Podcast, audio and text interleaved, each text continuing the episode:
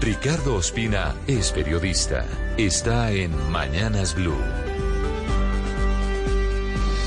Son las 6 de la mañana y 31 minutos. Quedan muchas preguntas para responderse luego de todo el escándalo que comenzó supuestamente como un tema personal que afectaba a la jefe de gabinete a la mano derecha del presidente Gustavo Petro, Laura Sarabia, y que hoy tiene al Estado respondiendo.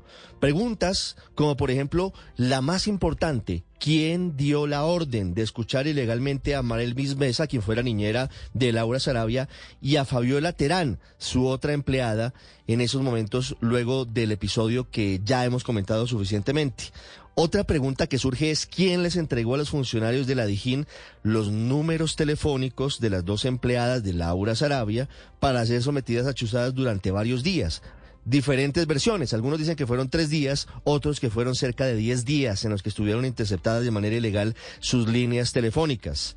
Laura Sarabia tuvo conocimiento de que la Dijín estaba escuchando ilegalmente a sus empleadas justamente el día que denunció la pérdida de una maleta con dinero en efectivo de su casa. Otra pregunta es, ¿cuándo se enteró el presidente Gustavo Petro sobre las chuzadas ilegales que se hicieron a las dos empleadas de su mano derecha, Laura Sarabia? Esta madrugada, hablando del presidente Petro, negó que desde su gobierno se hayan ordenado interceptaciones telefónicas ilegales. Pese a ello, la justicia tendrá que determinar si algún funcionario de la Casa de Nariño tuvo conocimiento de esa actuación.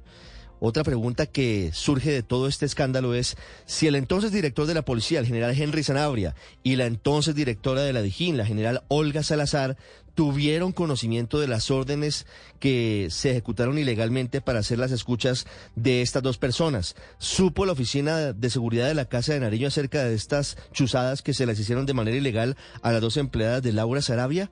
Así como se interceptaron ilegalmente las líneas telefónicas de dos empleadas de Laura Sarabia por un asunto personal, según dijo la Fiscalía, podría haber otros casos en los que se hayan presentado chuzadas que tienen origen o relación con la Casa de Nariño. Y una más y que podría ligar una investigación con la otra, la investigación del maletín y de las chuzadas con la investigación del polígrafo.